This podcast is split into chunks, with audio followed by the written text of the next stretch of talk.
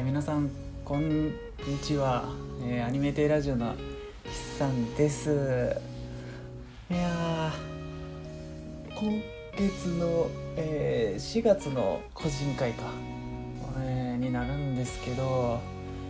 まあ今日も今昼間にあのこれ収録しとるんですけどあ無駄に天気がいいっすわ。まあだいなんか最近撮ってる日大体天気いいんですけどまあ部屋の中から見る分にはね綺麗な感じなんですけどね。まあ外には出れないですよね。うん。まあ正直言って普段から休日あんま外出ないんですけど、うん、だから僕は正直あんまり変わんないですよね。コロナコロナうるさいですけど。うん。えー、でまあ普段僕はね大体家でねもう休日はアニメ見とるか最近だとまああの動物の森してるかなんですけどまあ皆さんもねできれば家でゆっくりされてるとは思うんでねあのでももうそろそろねあの自粛疲れというかあの家おるのもね暇になる頃やと思うんでねまあそんな中ねあの普段アニメとか見ない人はねこれを機にあの見たりしてほしいですよね。うん。まあてなわけでいつも通りアニメの話するんですけどえー、あのうん今回はねだいぶえー、だいぶちょっとだけコアな話になっちゃうかもしれない。いつもとちょっと違います今回は。あの一つの作品あのアニメの名前と、えーまあ、監督セット、えー、という感じでいつもやらせてもらってるんですけどちょっと今回はねあのもうちょっとあの視野広げた感じで、まあ、アニメ制作会社とか、えー、アニメのイベントとかそういうことについても触れていきたいなと思います。で今回はまあタイトル見てもらったら分かるんですけど、えーま、今見てるアニメを切り口、えー、今僕 BNA というアニメが、えー、面白くてちょっと見させてもらってるんですけど BNA っていうアニメの話とでその監督、えー、兼、まあ、作画監督である、えー、吉成洋さんの話と、まあ、吉成洋さんといえば、まあ、トリガー、えー、ってなって、まあ、トリガーって言えば、まあ、ガイナックスの話になるよねっていう。まあその前に、えーと、トリガーの話した次に、えー、アニメ未来の話してでガイナックスの話してまあいろいろ語っていきたいなと思います。ちょっとねあのー、マジであこの辺でねあの僕のオタクとしてのねあのー、て言ったんですか方向性、うん、をちょっとこんな感じの人だよっていうのをね感じてもらえる回かもしれないですね。今まではもうただアニメのねここが良かったここが良かったって言ってるだけだったんですけど今回は正直 BNA っていうアニメに関しての感想とかあんまりないかもしれないです。うん。まあてな感じでちょっとコアな人向けになるかもしれないですけどよかったら、えー、最後までお聴きくださいませ。では参る。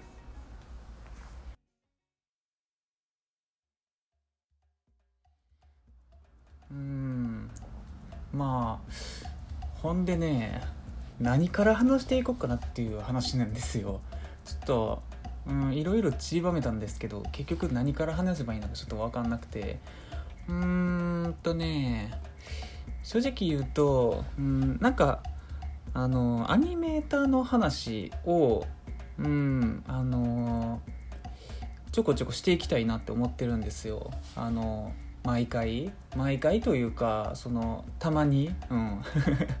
今回は吉成洋さんっていうアニメーターの話をしたいなって思ってます、うん、でまあ今のとこ考えてるのはまあ梅津さんとかあとはあのね、まあ、それこそあの寿司おさんとかね。うん、まあいろいろいるじゃないですか。名前名の知れたアニメーターたち、うん、なんかその強い人ですよね、うん、あの極制服を着てる人っていう感じですよね。キルラキルで言うと、うん、一般の生徒たちじゃなくて部活の部長みたいなポジションあったじゃないですか、まあ、見てる人しかちょっと分かんないですけど。うん。まあ、その名の知れた人たちをねちょこちょこ、あのー、話すことなかったらそこら辺掘り下げたいなと思って、まあ、今回、えー、吉成洋さんっていう方なんですけどあのー、まああの今見てる BNA っていうアニメがですねの、えー、監督、まあ、このアニメに関して言うと吉成洋さんは監督っていうポジションなんですよ、まあ、監督兼作画監督みたいなことだと思うんですけど、うん、なんで、えー、ちょっとその辺を触れていきたいんですけどもう今回ねあのキャラクターとかあのもうぶっ飛ばしますわ、うん、スタッフだけ、うん、でねえー、まあトリガーが主に制作してる、まあ、アニメーションで、まあ、2020年の4月なんで、まあ、今ですよね。今やってるアニメです。2020年のえー、何？春アニメ？春アニメになるんか。うん。そう。であーとねシリーズ構成とかその辺が中島和樹さんっていう人でこの方がねあのね、ガイナ好きならちょこちょこ目にする人なんですよ。あの、時代として。中島和樹、どっかで見たことあるな、みたいな。なんか下の名前の、あの、和樹がひらがななの、どっかで見たことあるなってなるんですよ。うん。で、まあ、この人は、えー、っと、まあ、グレン・ラガンとかね、あの、キルラキルとか多分その辺の、えー、なんなんかな、脚本？うん。とか、そういうのをしてらっしゃって、たのかな、えー、グレン・ラガンとキル・ラキル。あで書いてますね。うん。あとはねこれはちょっと意外意外やったんですけどあの僕が好きなアニメの「えーと、のだめカンタービレの」まあえー、フィナーレなんで3期かな、うん。まあ、あれちょっと分類ややこしいんですけどまああのフィナーレですよね、うん、の、えーとシリーズ構成もしてるということですね。でこれはまあちょっとえー、違う分野になるんですけど、まあ、特撮の仮面ライダーの、えー、仮面ライダーこれ何て読むんでしたっけ？あのダブルか。そうそうそう。ダブルとフォーゼの、えー、まあちょいちょい、うん、ダブルはちょこっと。フォーゼは、えー、結構全体的な脚本をしてるんですかね。うん。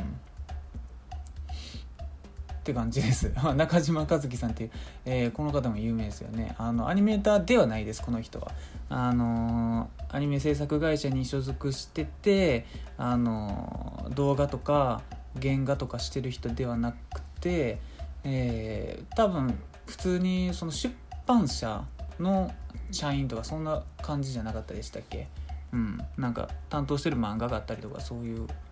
やつなんかな。ちょっと忘れましたけど。うん。で、えー、あと突出して言いたいところはこれもまた、えー、別でもう一個はなあのもう一回話せるぐらいの人なんですけど今石博之さん。この人もねよう名前見ると思いますよ。ガイナ好きからしたら。うん。えー、まあ軽く言うと今石さんはえー、っとまあ代表的なもうかぶってくるんですよ。この辺になってくると。あの出身がみんなあの一緒なんでね、まあ、やっぱガイナって強いですよね。日本のアニメ界において。うん。えー、っとまあ、えー、ガイナなんでトップとかあとまあこの人もグレーン・ラガンとか。うん。えー、新エヴァのあと「ハー」とか書いてますね。うん。まあいろいろやってますよね。うん。この辺も知識がね散らかっちゃってもう分かんないんですよ。うん、で、えー、メインの吉成洋さんはどんな人かっていうと吉成洋さんはねあのお兄ちゃんがいるんですよね。であのお兄ちゃんもアニメーターなんですよ結構有名なんですよねそのお兄ちゃんの人も。うん、であの結婚してらっしゃるんですけど奥さんも奥さんは奥さんでねトリガーのねアニメーションプロデューサーなんですよね、うん、僕なんか映像で見たことあるんですけどなんか控えなんか控えめそうに見えてかなりズバズバいくようなそれこそあの先月配信した、まあ、映像系には手を出すなの金森氏みたいな感じにやっぱなっちゃうんですかねアニメのプロデューサーって。もうなんかあの旦那さんのねあの吉成洋さんがですねあのまあ原画というかあの担当してる若手アニメーターのねなんかチェックみたいなしてるんですよ。でねあの、まあ、これはこうした方がいいなって言って直してるんですよ。でそれ脇から見てたあの奥さん奥さんである、えー堤あまあ今は吉成さんなんですかね。ちょっと分かんないですよ。奥さん、まあ、プロデューサーである奥さんがですねまああのもうさっきとは何も変わってない。どこが変わったんみたいな。どこが変わったんですかって。ってそんなビビたる修正いらないですから早くあなたは絵コンテを完成させてくださいみたいな。やり取りする映像があるんですけどああなんかアニメのプロデューサーってそんな感じになっちゃうんかなみたいな。特にやっぱ女の人でしかも奥さんっていうのもあってなんかいい感じですよね。うん。なんかイメージするアニメの監督とプロデューサーのやり取りあのもう固まってしまいますよね。ああいうので。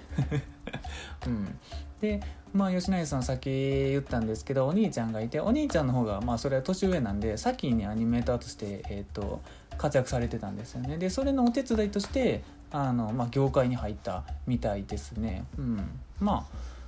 えー、吉成さん今では有名ですけど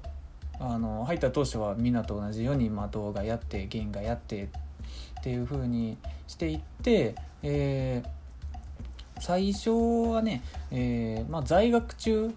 まあ、その芸術系の大学かなんかに専門学校かなんか通ってらっしゃって在学中にまあちょこちょこもうお兄ちゃん手伝いとかしてたみたいで卒業後は、えーまあ、これも有名マットハウス。マットハウスに入って、えー、アニメ作り始めるんですけど、まあ、結構すぐに、えー、退社して、えー、ガイナックスに移籍するんですよね。うん、もうこの時点でガイナックスに入ってるんでこれは何歳の時なんですかね？ちょっと計算します？えー、92年92年でえー、20歳ぐらいの時ですね。二十歳になってないかもしれないですね、うん、にもう、えー、マットハウスを経験した上でガイナックスに入ってますね、うん、いや多分なんですけど、えー、まあ多分っていうかその周りから周りのアニメーターとかその監督さんとかからの評価がかなり良かったみたいでもうこの時からおそらくかなり天才秀才的なポジションやったんでしょうね。うん、イメージするそのアニメーターのアニメーターって例えば誰って言われたら吉成洋さんってやっぱりオタクからしたら最初の3人ぐらいにはみんな入るんじゃないんですか。ちょっと分かんないですけど。うん。で、えー、ガイナックス入ってからも割と短期間であのその重要なシーンとか任されてるっぽいですね。うんえー、で95年にあの「新世紀エヴァンゲリオン」の作画、えーと、メカ作画監督って書いてますね。えー、この辺ちょっと僕やっぱり業界の人じゃない普通の一般人で分かんないんですけど、まあ、あのそういう大きいアニメとかになったら作画監督の中でもメカとかあとその人物とかで分かれるんですかね。うんまあ、この時からメカ要素が強いんでしょうね。うんおそらく人間を動かすのもかなりあのその好きというか得意な、えー、方なんですけどね。うん、で、えー、有名なアニメの携わったの一つ目が、まあ、エヴァですよね。うんこれまあここはちょいちょいその吉成さんが、えー、手がけたアニメの話していくんですけどそのどこをもってその携わったとするかですよねその定義の話ですよね。うん、まあちょっとでもおそらく触ってればあの言うていいと思うんですけど、うん、この何話だけとかようあるんでね。うんでその、えっと、5年後になるんですね。に、えっと、フリクリのあの最初の方ですね。最初のやつ、うん、無印のフリクリの、えっと、1話。1話ですね。1話のあの幹事とあの変な何て言うんですか。あの大きい腕みたいな のとあの橋の鉄橋の上で戦うシーンがあるんですけどあそこを担当されてるみたいですね。うん。あのシーンもねもうすごい覚えてます。一瞬で思い出せるぐらいあフリクリ一番最初このシーンであの持ってきてんねんなって思うぐらいあの何て言ってんですかね。人がぬるぬる動く、えー、アニメですよね、うん、この吉成さんってもういわゆるそのガイナックス出身のアニメーターの代表と言っても過言ではない代表格の一人みたいな感じですよね。さっき言った極征服の話にイメージしてもらったらすごい分かりやすいんですけど、うん、ああガイナみたいにぬるぬる動くなみたいな、うん、でえー、っと、まあ、そのやっぱり難易度の高いアクションシーンをえー、この頃から手掛けてらっしゃったみたいでこの頃でもやっぱり20代っていうことですよね。うん。もう30になってないぐらいです。うん。まあ今回ウィキ見ながら言ってるんですけどうん。いやすごいですねやっぱり。うん。でまあいろいろあってまあうにゃうにゃあって次えー、グレン・ラガンでね。天元突破グレン・ラガンこれで、えー、またまたその一役というかこれを起点にしてなのかな？ほぼこれが起点になると思うんですけどグレン・ラガンで、えー、またメインとメインのあのメカ作画、うん、メカデザインを、えー、手がけて、うん、一気に多分知名度上がったんじゃないかなって思いますね。うんグレン・ラガって爆裂にヒットしたアニメっていう位置づけなんでここで名前知った人も多いんじゃないですかね。うん。でこの辺からねあのガイナの子会社問題っていうのがねかなり出てくるんですよね。ガイナってそのややこしいんですよね。あまりにもその、えー、スキルと個性が強い、えー、アニメーターが多すぎてアニもうガイナックス単体ではもうあの持ちきれなくなったんですかね。あのそれぞれがやっぱり独立してアニメ制作会社を作り始めちゃうんですよね、うん、でそれの一つが、えー、トリガーですよね、うん、でトリガーとかあとはもうスタジオカラーとかもおそらくその分類には入ると思うんですよ。もう庵野がもうエヴァ作りたいがためにもう出てっちゃって。うん。だから一時期のガイナっていうのはガイナ作品のあのクレジットを見たらもういつも思うんですけどあのそうそうたるメンバーなんですよね、うん、監督。もうあんなビッグネームの人がたもうただ単なる原画におるみたいな、うん、そういうのよくありますよね、うん、それもちょっとガイナー作品の魅力の一つでもあるんですけどね、うん、でえー、この吉成洋さんもそのあのと同じようにですね、まあ、全く同じ動機ではなかったと思うんですけど、まあ、同じような形態でガイナックスを、え、離れてですねトリガーという新しいアニメ制作会社を作って、まあ、これ、えーと、吉成さん一人で動いたわけじゃなくて、まあ、あと何人かでね、あのー、手動で、うん、あの移籍したという形になるんですけどまあガイナから移って鳥ができて何しようってなった時にもうあれですよね。アニメ未来ですよ。ここでアニメ未来の話出てきますわ。うん。でアニメ未来っていうのが、まあ、このねアニメテラジオではねなんか何回かちょこっとだけ言ってるあのデスパレードの話した時にちょこっとあの出たくらいなんですけどまあ知らん人のために言うとまあ簡単に言うと、えー、お前ら日本は日本のアニメは世界に誇れるんやからそんな劣悪な環境で働いてんと金あるから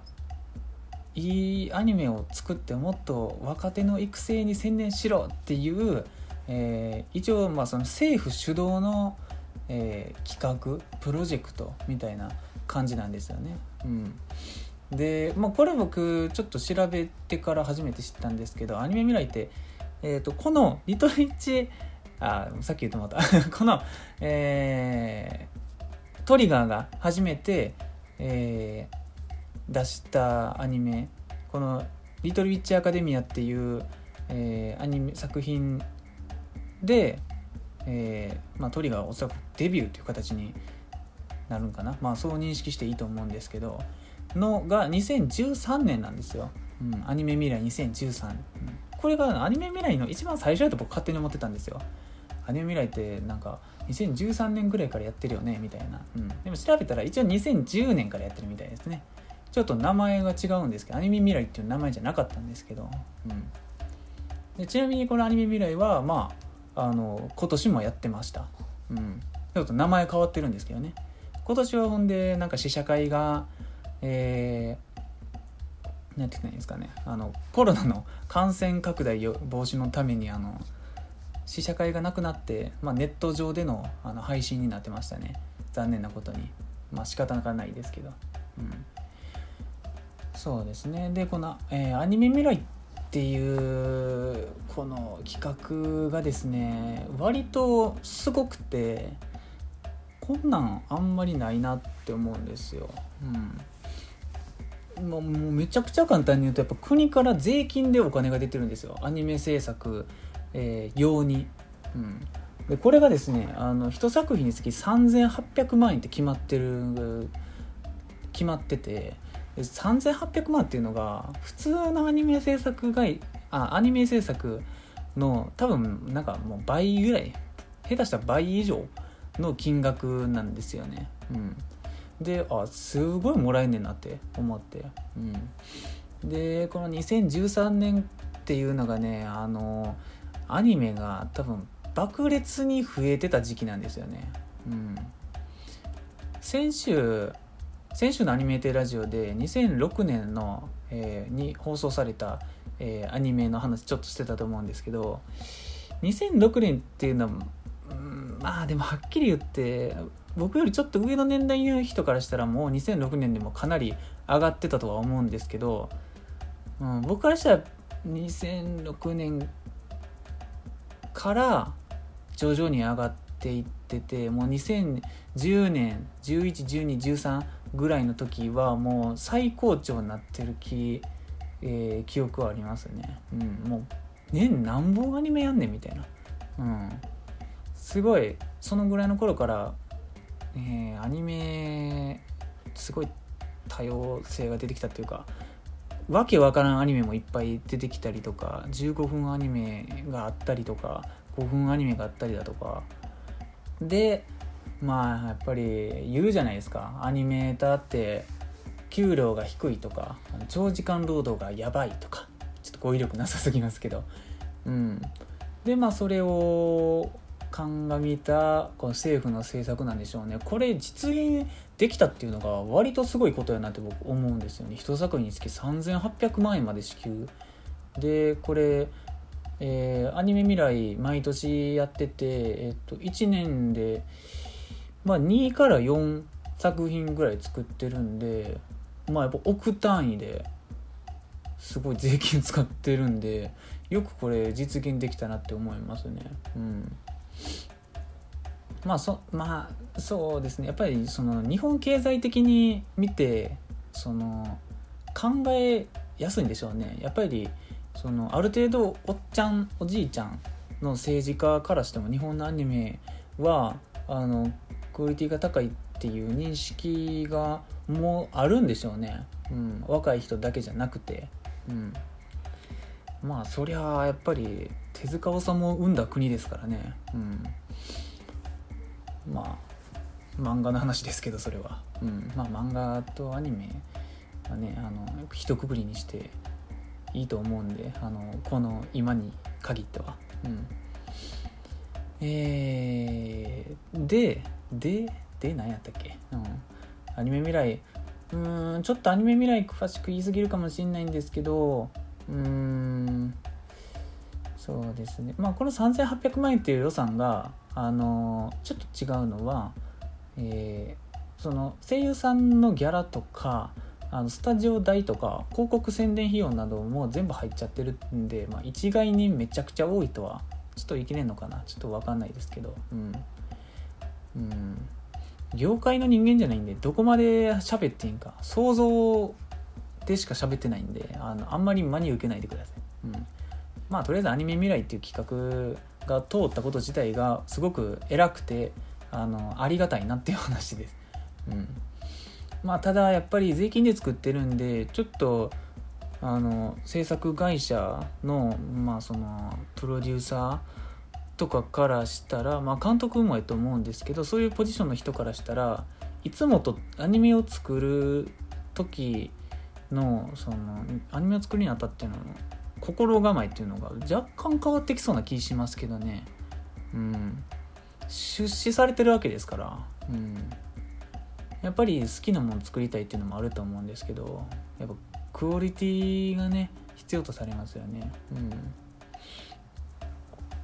まあ一応そのルールとかもあるみたいで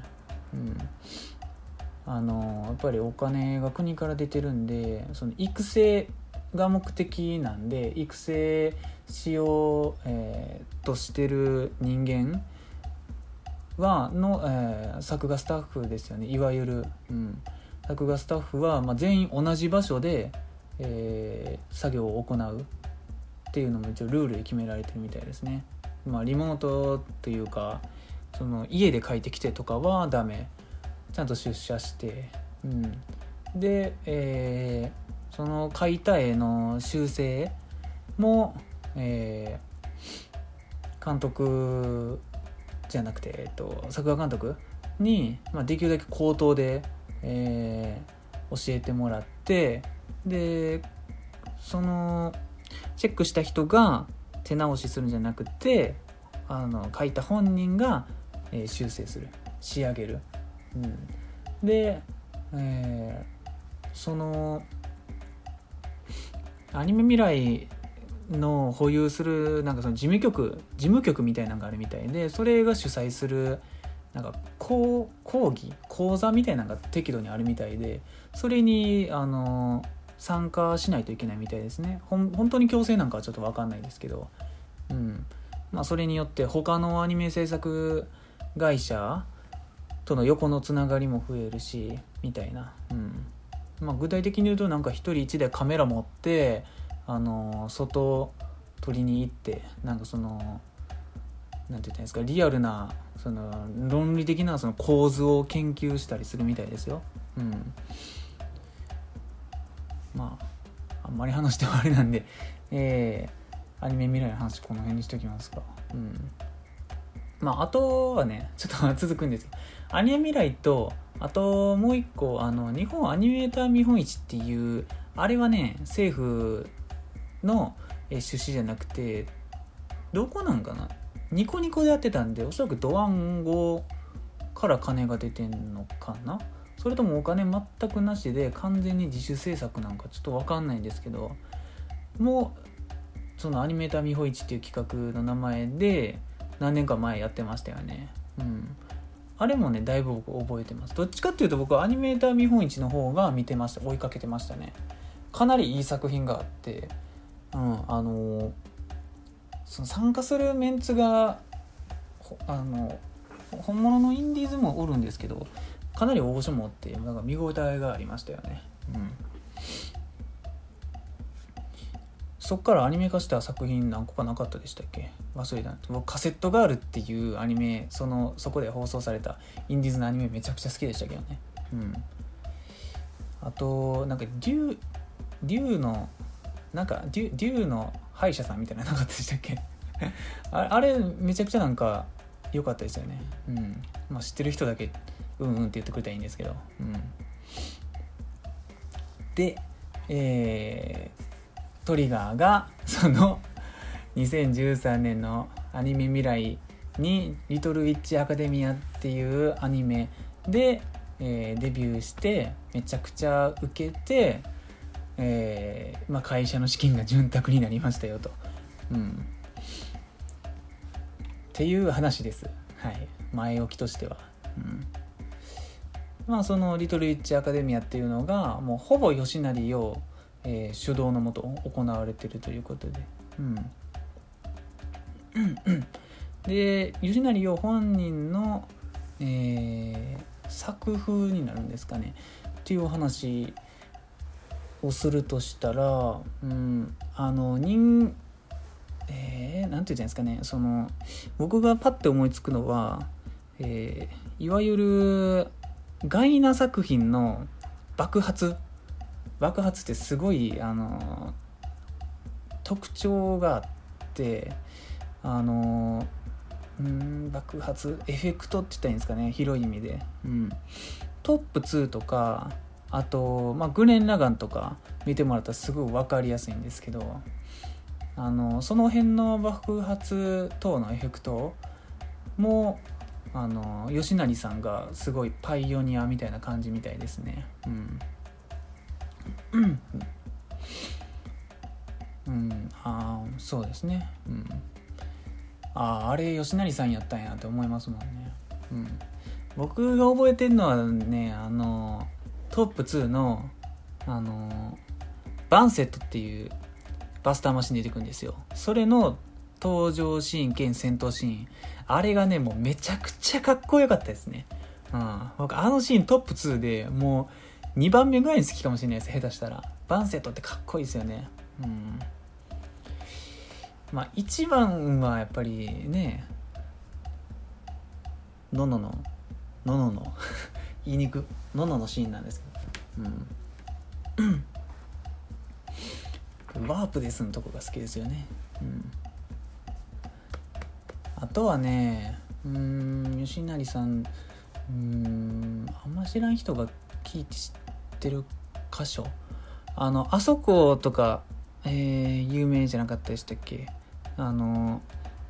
キューエヴァの、え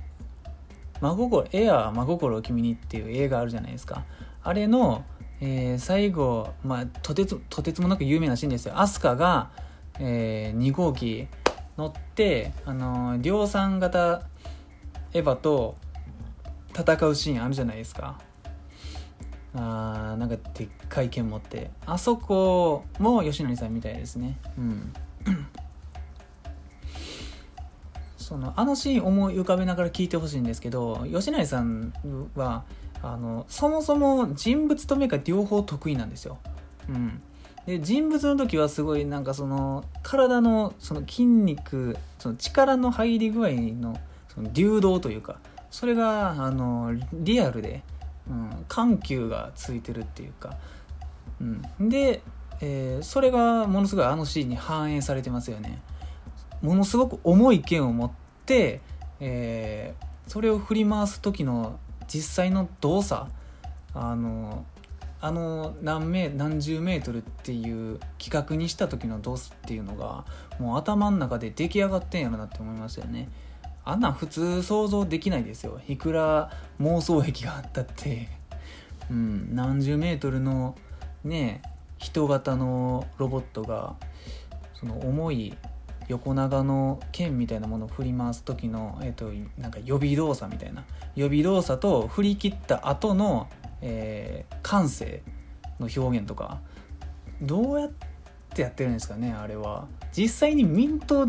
真似できないですよあれは。うん。うんだから人が、えー、走る、えー、その転んで起き上がって走ってえー、なんかその剣を振るとか多分そういうシーンとかを書いて書くとものすごいあの普通の人普通ここで普通の人って何か分かんないですけど、まあ、普通の若手アニメーターと吉成洋さんの差っていうのが、えー、すごい分かりそうな気がしますね。うん、その辺はね、あのー、今見てる BNA っていうアニメにもかなり反映されてるような気がしますね。BNA も派手なアクションっていうのがあんまり、えー、そのないんですよまあ僕がメカが好きなんでそう思ってるだけかもしれないですけどあの BNA はその人物が綺麗に動くアニメやなって思ってるんであのものすごく、えー、如実に現れてますよね。うん、でえー、あとはねあのこの人自身の世界観がその好みの世界観っていうのが割となんか広いなって僕思ってあの最初はやっぱりエヴァとかグレン・ラガンとか、えー、そのフリクリとかに携わってるんであまあその辺が好きなんかなって思ってたんですけどあのパンティストッキングっていうアニメあるじゃないですか。あれの、えー、まあ、コンセプトアートみたいなそのもうガチガチに作画監督っていうわけじゃなくてそのなんか最初の出だしのポスターみたいなのを、えー、書いてたみたいなんですけどなんで、まあ、ほぼキャラクター原案みたいなもんなんですかね。うん、で、あの書こうとしたあのキャラクターっていうのがああいうカートゥーン調って言ったらいいんですかね、えー、やったっていうのが結構意外ですよね。うん、そっち方面の、あのルーツもあるんやなって思いますね。やっぱりいろんなアニメ、えー、を見に影響されてるんでしょうね。あのあそこまで書けるっていうことは。うん、で、えー、今で何分だ、えー、今で32分。割とズバズバいってますね。うん。うん。あとねこれほんまにちょっとコアなっちゃうんですけど、えー、アニメ、えー、テレビアニメじゃなくてあの劇場アニメの話したいんですけど吉成洋さんの、えー、原画まあ原画が多くなっちゃうんですけど作画監督も含めて、うん、で、えー、一個突出して僕が、あのー、言いたいのは「青きウル」っていうアニメにもなってない作品があるんですよ。まあ、これは完全ガイナックス原案の、えー、作品なんですけどこの「青きウル」っていうのがねかなり前からあの作る作るって言われてるアニメでまだ一向に出来上がってないんですよ。もう何年も前にもうそれこそもう10年以上前じゃないですか。青木ウルアニメ化しますって言ったの。うん。もうやばいです。もう「ファイナルファンタジー7」のリメイクですら今年かなったのにやっぱ青木ウルはまだですわ、うん、一応2022年までには完成予定って確か言ってたと思うんですけど、うん、の初期のえー、アニメ化、えー、構想にあたってのイメージボードも、えー、この吉成洋さんが、えー、担当、うん、する予定だったみたいでかなり期待されてたんやなって思いますね。結局この「アーキュール」っていう作品はそのガイナーがごちゃごちゃあった時に、まあ、流れてしまったんかちょっと分かんないですけど、うん、あの王立宇宙軍のねあの続編にあたるみたいなんですけど僕「青きウル」っていう作品内容全く知らないんで、えー、ちょっとにわかになっちゃうんですけどまあ王立中軍はねあの作品自体はとてもいいんですよ。ロケット発射シーン。あのもうアニメの作画の歴史に名を残す細かさ。うん。え、宇宙がやっぱ絡んでくるとオタクっていうのは反応するんで「俺と宇宙軍」っていうアニメ良かったまあ劇場アニメ良かったんですけどあんまり受けてなくてですねあのかなりガイナックスに負債を与えてしまった、まあ、負の遺産と言ってしまうとかなりきついんですけど、うん、の、えっと、続編ということでまあちょっとどうなどうなんですかね。うん。まあ一応その時は王立宇宙軍のあの借金を頑張って返すぞみたいな感じでね作られたみたいなんですけど、うん。まあ、その奮起の、えー、作品のねイメージボードを、えー、吉成を当時おそらく20代前半わかんないですけど、うん、でやったと思うんでその業界内でのね指示も熱かったんかなって思います、うん、実際にウィキではねその、まあ、安野とかえー、いろんな、えー、人からねあの称賛のコメントみたいなのが載っててあすげえなって思いました、うん、でねまあ原画原画で言うとあと人狼人狼っていうアニメ映画結構マイナーなんですけど人狼っていうアニメ映画の原画もしててあのあんまり掘り下げないですけど人狼っていう映画ちょっと見てほしいですね。かなりキモいんで。はい。うん。ジノ2000年か。うん。あのねジノっていうアニメ一言で言うと、えー、セルガ劇場アニメの最後っていう感じですよね。うん。もう一番最後です、うん、でまあ新エヴァの原画やっててえー、そうですね。あとね一番最近これはねプロメア去年ですね。プロメアもやっとります。プロメアはもう原画じゃなくて絵コンテですね。うん。絵コンテなんでほぼ監督ですよね。うん。プロメア見た人どんぐらいいるか分かんないですけどあのもうただただ熱いアニメです。あの物理的にも、うん、もうメンタル的にも、うん、プロメアの話もね単体でできるぐらい面白いんですけどなんかえー、あまあいいや、うん、プロメア あのトリガーの、えー、オリジナルの劇場アニメえー、っていうのはおそらくまあどどうなんですかね。プロメアが一番有名なんじゃないですか、うん、結構あ空いてますね。うん。いっちゃん最初やっぱ「リトルウィッチアカデミア」ってアニメ未来だけでやってた30分のその1本のやつなんでこれがアニメ映画に入るかって言われてちょっと微妙なんですけど。うん。プロミアが代表になってますね。うん。まあ、できてやっぱりそんな立ってない、えー、会社なんで、いっぱいあるわけではないですね。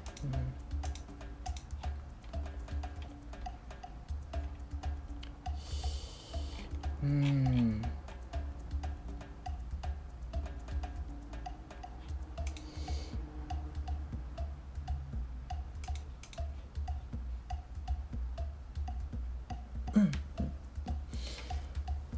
まあこんな感じでトリガーっていうアニメ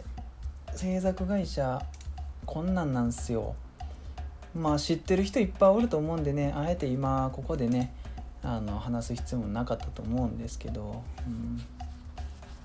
うん、これからおそらくねあの適度に出てくるであろう人物。トリガー所属のあの四天王たち。うん、4人以上おるんですけど、うん、やっぱ今石博之さん。この人も有名ですよね。今石博之、えー、吉成陽であと寿司を、えー、でこの人もよ出てくるね雨宮明さん、うん、で、えー、大塚正彦さん。大塚正彦さんはまあまあ絵描く人っていうかみたいな。今となっては、うん、あの偉い人ですね、うん、中島和樹さんさっき言ったか。うん。まあいろいろいるいろいろいる。うん。でこのトリガーっていう会社のねもうね大元みたいなのがあるんですよ。ガイナじゃなくて今は。この日この辺もだいぶあのその今アニメ制作のね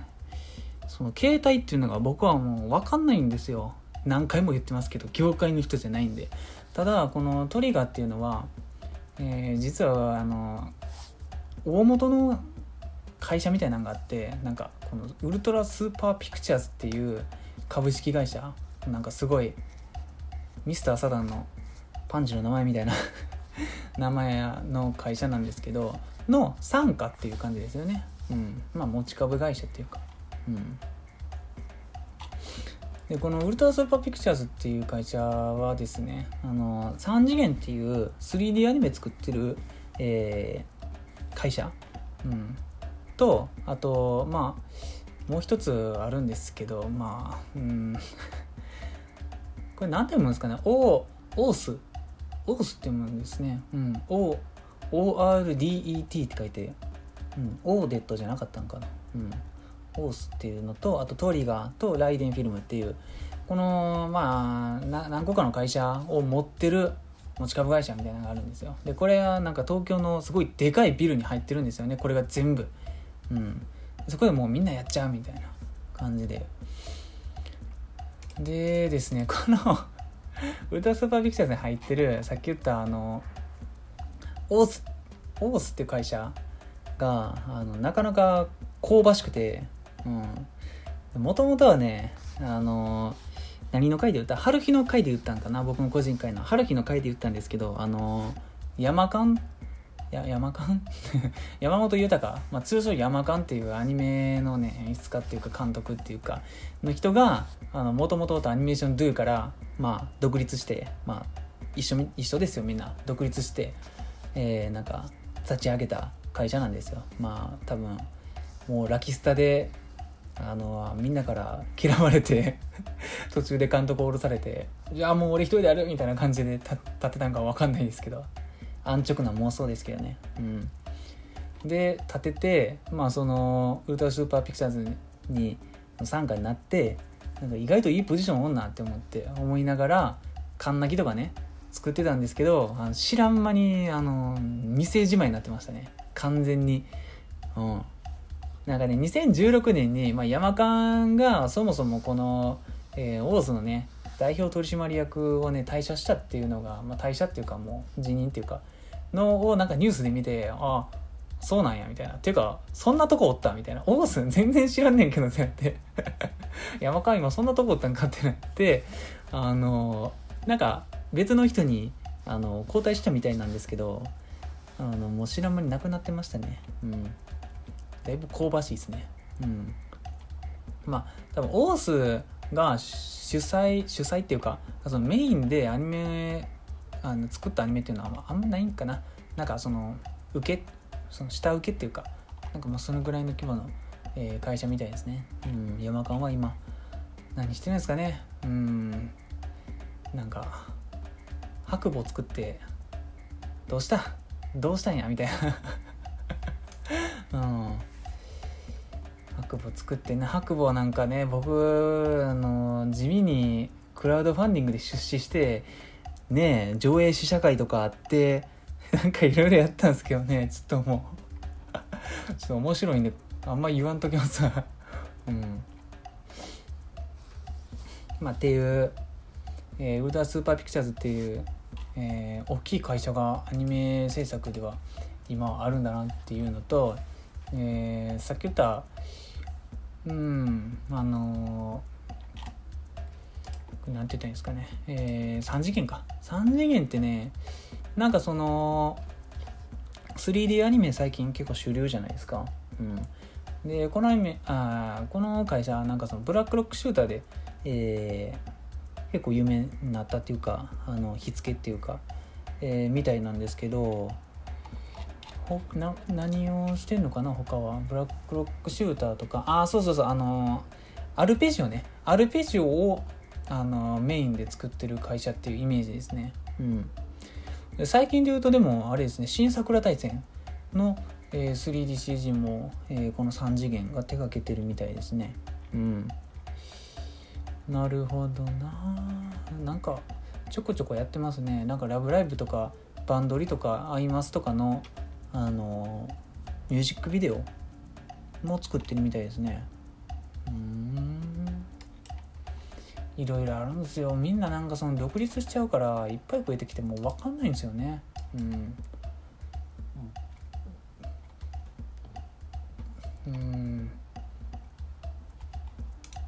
うん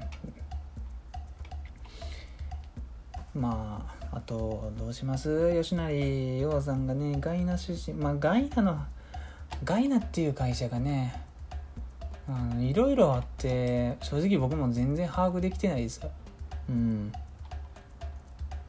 もともとはその僕がもう大尊敬もういつも動画見てる岡田敏夫っていうねおっちゃん、まあ、通称オタキングっていう、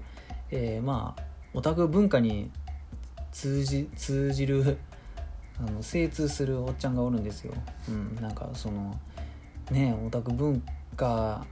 という分野で大学で教鞭を取ってるようなね偉い人がいるんですよ、うん、まあそもそも頭はいいんでね、うん、まあ、岡田敏夫とかあごめんなさい。当たった、うん。まあ、庵野秀明とか、うん、庵野秀明の説明いります？まああんまいらないですよね。みんな知ってますよね。うん。えー、あとどうなんだろう。ああとねあのー、あそうそうそうそうあのー、山山川さんね。山川さんとかえー、あとあこの人ね。あの武田康弘さんとかえー、まあそんぐらいかな。あのクレジットで名前見るような人とかと一緒にあの作ってそのメンバーで作ったアニメ制作会社ですよね。うん。でそのその今ではもうアニメ界の重鎮であるこの方々がねあのみんなね関西の大学のねそのまあ同期っていうかその同じキャンパスっていうかサークルっていうかちょっと分かんないんですけど。でなんか一緒にアニメを作ってた、えー、人で、えー、その時にね、まあ、大根フィルムっていうすごい有名なね、えーまあ、その当時ではもう破格のクオリティの、えー、アニメの映像をね、えー、あのなんていうか自主制作で作ってたその彼らがですねあのまあ集大成としてねあの王立宇宙軍っていうアニメ映画作りたいぜってなって立ち上げた会社がお作会なくすっていう認識なんですよ。うん、今岡田敏夫がね、あの途中でやめて、うん、なんか一人で意識高い動画配信して食っていくぞみたいな、うん、まあなってうん安野とか安野が所属してる会社っていうイメージですよね。うん。ナディアとかやってエヴァンゲリオンやってグレン・ラガンやってうん。でまあ庵野が出ていって出ていってからもなんだかんだ面白いアニメ作ってでもなんか不祥事があってとかいろいろその言い訳がある会社ですよね。うん。でもね実はアニメの本数で言うとあのそんなにはやってないんですよね。ガイナックスがえー、主に作ってるアニメっていうのがね、うん、そういう会社ではないんですよね。なんかその分かれるじゃないですか。とにかくあの 原画マンが多くてもう絵を描く人間がものすごい多い、えー、でクオリティもすごいなんかその何て言ったらいいんですか。変な言い方になっちゃうんですけどあの中くらいっていうかその突出してへん。すごいあの正確に描けるようなね人が人をいっぱい持ってるアニメ制作会社あるじゃないですか。なんか A1 ピクチャーズとかなんか動画工房とかなんかその辺ですね。僕勝手なイメージ。うん。まあシャシャフトとかになってくるとちょっとね色出てき始めますけど。うん。それぞれの制作会社にそのボスいますよね。うん。シャフトやったらあの人とか、うん、A1 ピクチャー絶対もうあの人とか。いますよね。そんな話もしたいですけど。うん。うん、ガイナもね。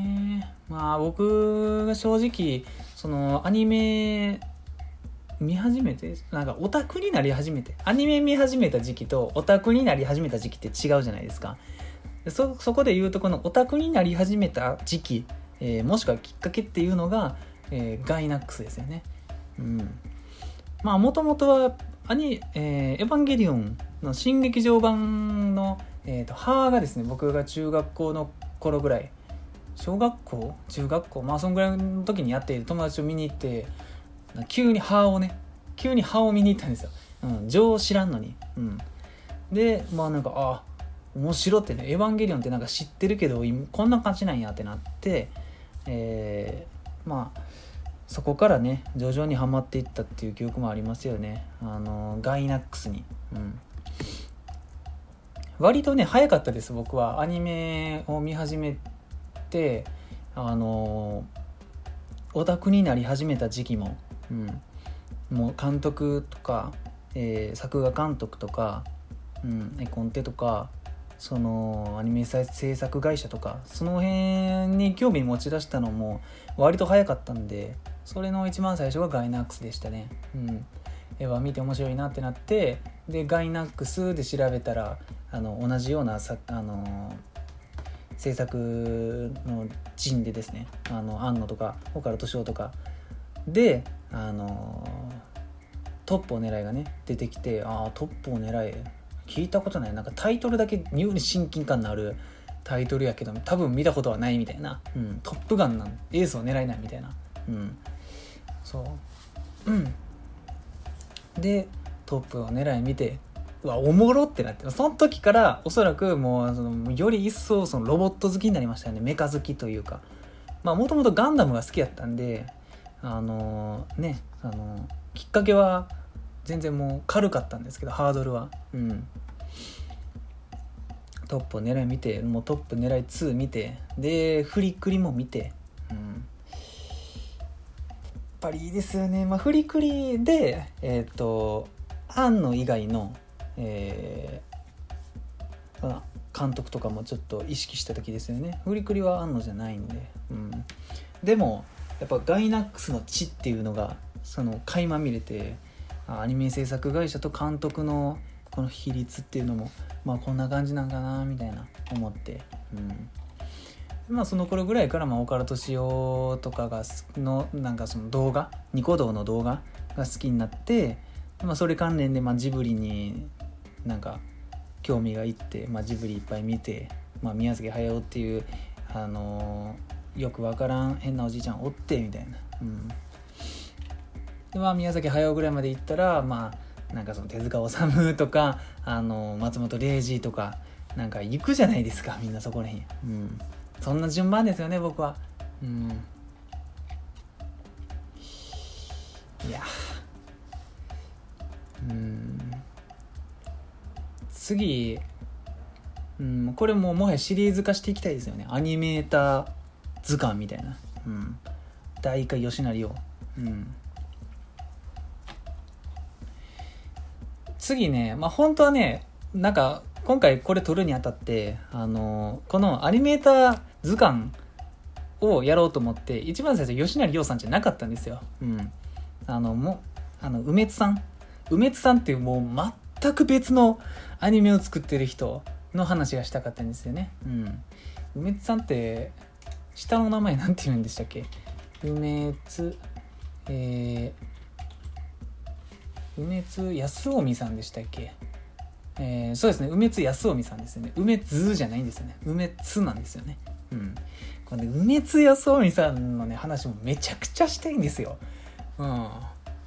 でもね梅津さんの話とまあまあ同時にあのカイトっていうアニメの話になるとカイトとメッツォあのまあメッツォっていうんですかねメゾっていうんですかねまあメッツォフォルテのイメージなんで僕はメゾっていうその単語が。うん、メゾか、うん、赤糸とメゾの話になると思うんですけど梅津さんの話もしたい。全く違う切り口なんでこの人は。うん。でも間違いなくそのアニメーターの知名度でいうと僕はもうトップです。うん。はい。こんなもんにしときます？まあでも1時間ぐらいか。うん。1時間ちょっと経ってないぐらいか。うん。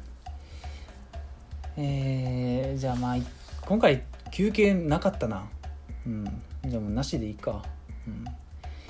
じゃあまあこんな感じで終わっときますか。じゃあエンディングへ。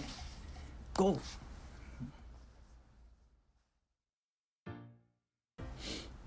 はい。今回はねこんな感じで終わりにして。うわうわうわまあ正直言って BNA の話はほぼしてないです、うん、ただ今このポッドキャスト聞いた上であの吉成洋さんっていう人物をねちょっとでも調べてもらってねそっから BNA 見ても多少いいかなっていう、えー、まとめでいかがでしょうかっていう。うん、その、うん、前の、えーと、映像系の話の時も言ったんですけど、えー、映像系でいうところの、あの誰でしたっけ？もう忘れちゃった。えー、っとえー、っとえー、っとこれじゃない。これじゃなくて。そうそうそう。だからこの映像系の時にも言ったんですけどあの水崎って女の子いたじゃないですか。あの水崎はその映像圏内においてものすごくその人人物を動かすことに固執してるんですよ。綺麗にもうリアルにあのさっきも言ったような感じで あの動かしたがるんですよ。であの浅草市はあのもう本当に設定に凝るっていうかえー、でっていうポジションなんですよ。もう圧倒的絵コンテ監督ポジションっていうか。うん。でそれでいうところの まあリアルな世界ではあの吉成洋さんっていうのはあのどっちかっていうと、まあ、水先寄りっていうか、うん、あの人を動かす、えー、アニメーター、うん、作画的なあの働きがねすごいあの良い人なんかなって思いましたね。うん。やっぱり違うじゃないですか、あのー、設定を持ってる人ってその、まあ、僕がイメージするのはもう宮崎駿だけなんですけど宮崎駿っていっぱい絵描くイメージないじゃないですか。もうとにかく設定があってあのこういう世界観やからこの時のこの登場人物はこう考えてるんやみたいな、えー、っていうそのやっぱりアニメ制作あの作る人にとってのそのタイプみたいなもありますよね。うん。前回のね映像系の時にね水崎アニメーターに例えるのは誰かなって思ったんですけどその時に確かね大塚康夫って言ってるんですよね僕は、まあ、大塚康夫ってもう、えー、もうドンみたいな、まあ、アニメーターっていう言葉がない時からアニメ描いてるような人じゃないですか。もうあのー、手塚治虫の辺におる人みたいな。手塚治虫とか藤子 F とか梅津和夫とかなんかその辺におる人じゃないですか、うん、古い人、うん、70年とか、うん。まあ、ちょっとそこまでいくと古すぎるかなってなってるんでやっぱり、えーまあ、水先的なポジションのアニメーター、うん、についてまあこれからもねちょこちょこ掘り下げていきたいなと思いますわ。さすがにねちょっと宮崎駿レベルのね監督的な人を取り上げるのはねあの荷が重すぎるというかさすがにそこまで知識がないというか安直に批判も批評もできへんなという感じですわな。うん。はい。今でねもうジャスト1時間、うん、まあ編集してるんでもうちょっと短くなってると思いますけど。うん。ちゃっちゃと編集してどう盛りしよう。うん。えー、アニメテラジオでは見てほしいアニメや使ってほしい枕など皆様からのお便りお待ちしております、えー、宛先はアニメテラジオ at gmail.com えー、ツイッター ID は、アットアニメーテラジオとなっております。いやまあ今回もね、だいぶ、ちょっとくだらんことについて話したんですけど、えー、どうかねついてきてほしいですね。うん。あのあ忘れた。あのこの前ね映像系の個人会出したじゃないですか。それに対してアニメーテラジオおそらく史上初であろうあの、えー、まあ、コメントというかあのハッシュタグツイッターのハッシュタグがにね一件その反応がありましてね。で同じくポッドキャストをやってらっしゃる方やったんですけど、あの、かなり参考になる意見をいただきましてね、あのー、その説はどうもありがとうございますということで、あの最後の最後にお礼だけ言わせてよ、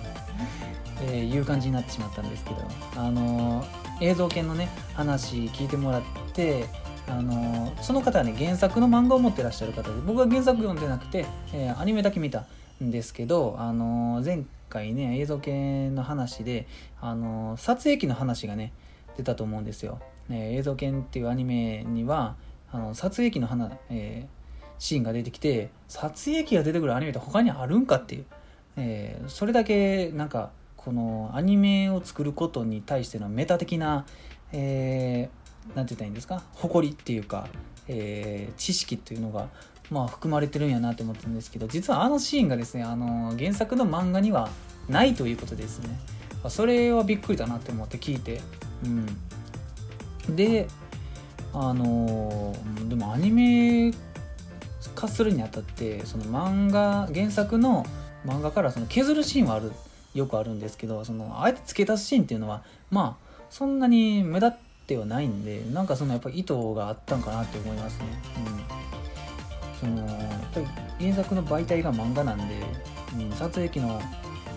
うん、シーンがないのはまあ普通に当たり前としてやっぱりアニメ化するんやったらアニメのことも知ってくれやおいっていう感じなんですかねわかんないですけど。うん。あとはねもう金森に対してのね解釈がちょっと違ってたみたいで僕はね割ともうほんまに自分の思ってる金森像、うん、いや金森好きやなっていうのと、えー、鈴木敏夫の生き写しなんちゃうかっていうレベルの ことを言っただけですけどね、うん、まあそのアニメに限らずね漫画とか映画とかね小説とかそういう創作物に対してのねあの感想とかっていうのはやっぱり国語の授業と一緒でね答えっていうのがないんで、まあ、いろんな意見を聞きたいなっていうのがあのやっぱりそのこういうポッドキャスト配信してる目的の一つでもあるんでねまあいろいろそういう意見聞きたいんでねあの臆することなく暇な人はハッシュタグハッシュタグやっぱりねとっつきやすいと思うんでハッシュタグちょこっと入れてねおいお前その考えた方違うぞみたいな俺はもうこう思ってるんやそう従えみたいなもうねバンバン言うてもらってええんでね。うん。ハッシュタグはねあのアニメーテラジオのね公式ツイッター公式おこがましいな、うん、アニメーテラジオの ツイッターアカウントのねあのー、なんて言ったんですかプロフィールの欄にね、あの一番最初につけてますんでね、そこをポチとね、タップしてもらって、そのままツイートしてもらったらね、ハッシュタグってつくように何年か前からなったんでね、便利ですわ。うん。で、お願いしたいですね、ぜひ。うん、ちょっとまあエンディングもそこそこ長なってきたんで、この辺でバッサリ切ろうと思いますわ。はい。じゃあ、今回はこの辺りで、お疲れ様でした。对。